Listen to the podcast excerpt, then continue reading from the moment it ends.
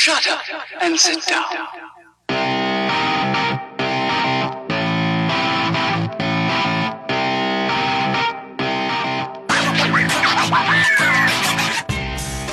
Du hörst den Kondensator, eine Sendung über Neues aus der Podcast-Welt. Heute sprechen wir über Podcasting-News von Apple.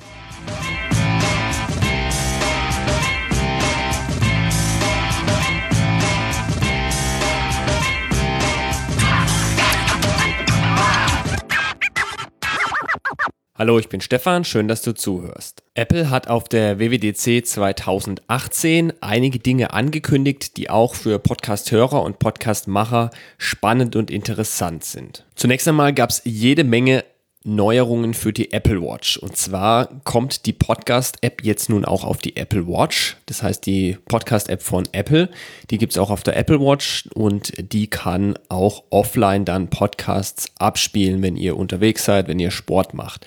Die Übertragung davon wird dann vom iPhone einfach direkt auf die Apple Watch übertragen.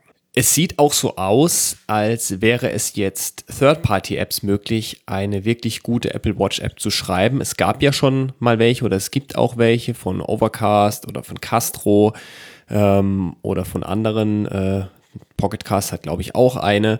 Ähm, die haben allerdings äh, alle ein paar Schwierigkeiten, weil eben das Background-Audio-Playback im Moment noch sehr schwierig ist und viele Probleme mit sich bringt. Vor allem kann man zum Beispiel mit der ähm, Krone, also mit, der, mit, der, mit dem Drehen an der Crown, die Lautstärke bisher nicht ändern. Das ist alles nicht so wirklich cool. Da gibt es jetzt neue APIs für Entwickler, die dann mit WatchOS 5 äh, zur Verfügung stehen werden, ähm, die da deutlich mehr ermöglichen. Wir müssen mal abwarten, wie gut die sind, wie gut das funktioniert. Da werden sich sicher die äh, Entwickler der Podcast-Apps jetzt drauf stürzen und schauen, was man da bauen kann. Aber es sieht gut aus, es geht in eine gute Richtung, äh, wenn ihr eine Apple Watch habt und gerne Podcasts hören wollt damit. Was nun in der Podcast-App auf dem iPhone auch geht, was bisher nicht ging, sind Kapitelmarken in MP3-Dateien.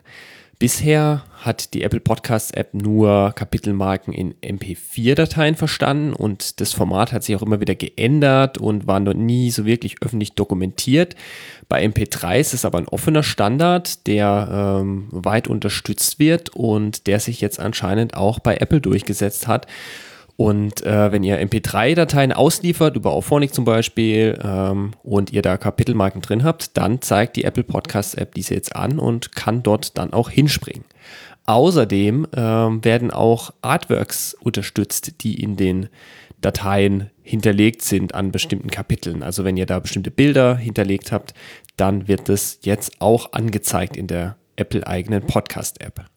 Spannend sind sicher auch die neuen Siri Shortcuts. Das ist eine Möglichkeit, bestimmte Aktionen, die ihr oft macht, ähm, euch an vielen Stellen zur Verfügung zu stellen. Das heißt, ihr habt dann überall im Betriebssystem immer mal wieder den Vorschlag, eine bestimmte Aktion auszuführen.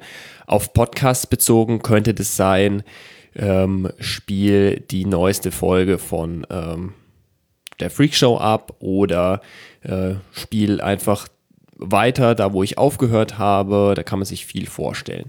Diese Shortcuts, die kann man dann auch verknüpfen mit einem ähm, Kommando für Siri, wenn man das denn möchte.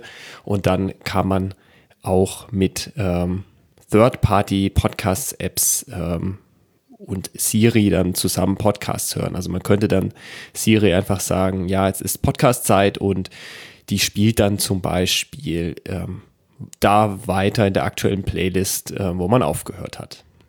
Es gibt auch eine neue API für Media-Apps und zwar können die neue Inhalte nun ähm, im System präsentieren. Das heißt, ihr habt dann auf dem Lockscreen ähm, ja wie so eine Art Notification sieht das aus und da steht dann drin zum Beispiel, oh, es ist eine neue Folge von der Freak Show da. Und wenn ihr dann drauf tappt, könnt ihr direkt losspielen. Das ist ähm, eine neue API, die es gibt. Mal gucken, wie das umgesetzt wird. Alles dann mit iOS 12.